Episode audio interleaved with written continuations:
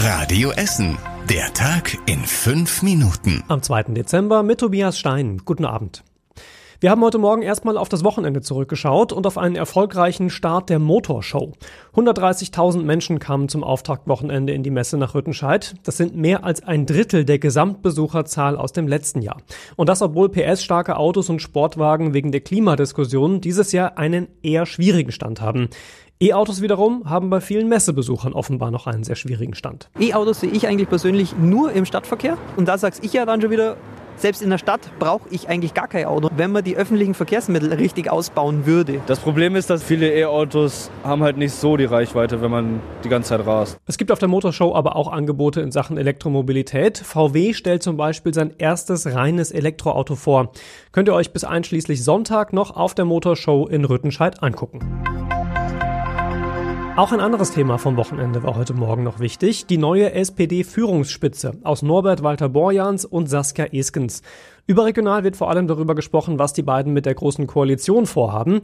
Der Essener SPD-Chef Thomas Kutschaty hat im Interview hier bei Radio Essen aber noch einen anderen wichtigen Punkt angesprochen.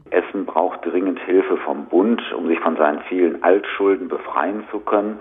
Da bin ich sehr optimistisch, dass Norbert Walter Borjans da ordentlich Druck in Berlin machen wird. Nur so kann man hier auch wieder investieren, nur so kann man das Leben für die Menschen hier attraktiv gestalten. Ja, und auch ansonsten ist der Borbecker Kutschaty optimistisch. Im Zweifel müsse man sich auch trauen, den Schritt aus der großen Koalition rauszumachen, wenn es nicht mehr genug Gemeinsamkeiten gibt. Heute hat auch unsere Radio Essen Themenwoche angefangen zum Thema Liebe. Dazu haben wir uns in den Nachrichten mit ein paar Zahlen beschäftigt und dabei fällt auf, dass sowohl die Zahlen der Eheschließungen als auch die Zahlen der Scheidungen zuletzt leicht rückläufig sind. Bemerkenswert dabei ist auch, dass nur noch ein Bruchteil der Paare tatsächlich kirchlich heiratet. Von 2200 neuen Ehepaaren haben zuletzt nur noch 350 auch in der Kirche geheiratet. Gibt auch noch mehr interessante Dinge zu unserer Themenwoche Liebe, findet ihr auf radioessen.de.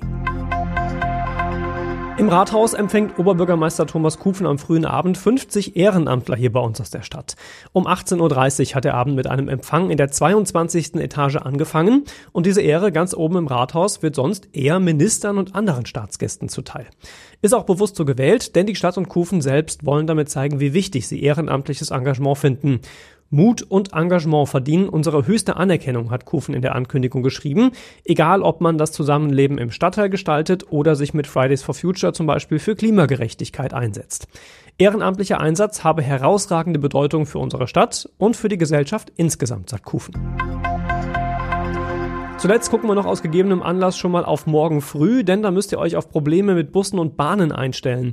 Bei der Rohbahn gibt es eine Betriebsversammlung. Fast auf allen Linien gibt es Ausfälle und Verspätungen. Guckt auf jeden Fall vorher nach, ob ihr davon betroffen seid. Die Infos findet ihr jetzt schon auf radioessen.de in unseren Nachrichten. Und was war überregional wichtig? Unter anderem, dass in Madrid heute die Weltklimakonferenz angefangen hat. Ursula von der Leyen hat als neue EU-Kommissionschefin zu Beginn mehr Anstrengungen im Klimaschutz angekündigt. Unterstützung gab es dafür unter anderem vom spanischen Ministerpräsidenten. Er warnte davor, den Klimawandel nicht ernst zu nehmen.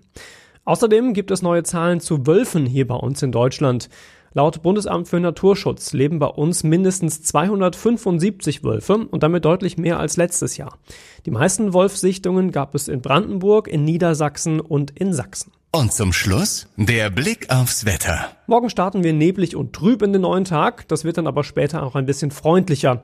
Die Wolken lockern ab und zu mal auf und die Höchstwerte steigen auf 6 Grad. Dabei bleibt es dann in der Regel auch trocken. Die nächsten aktuellen Nachrichten hier bei uns aus Essen gibt's morgen früh ab 6 Uhr bei Radio Essen im Programm. Euch aber jetzt erstmal eine entspannte und ruhige Nacht und wir hören uns morgen wieder. Das war der Tag in fünf Minuten. Diesen und alle weiteren Radio Essen Podcasts findet ihr auf radioessen.de und überall da, wo es Podcasts gibt.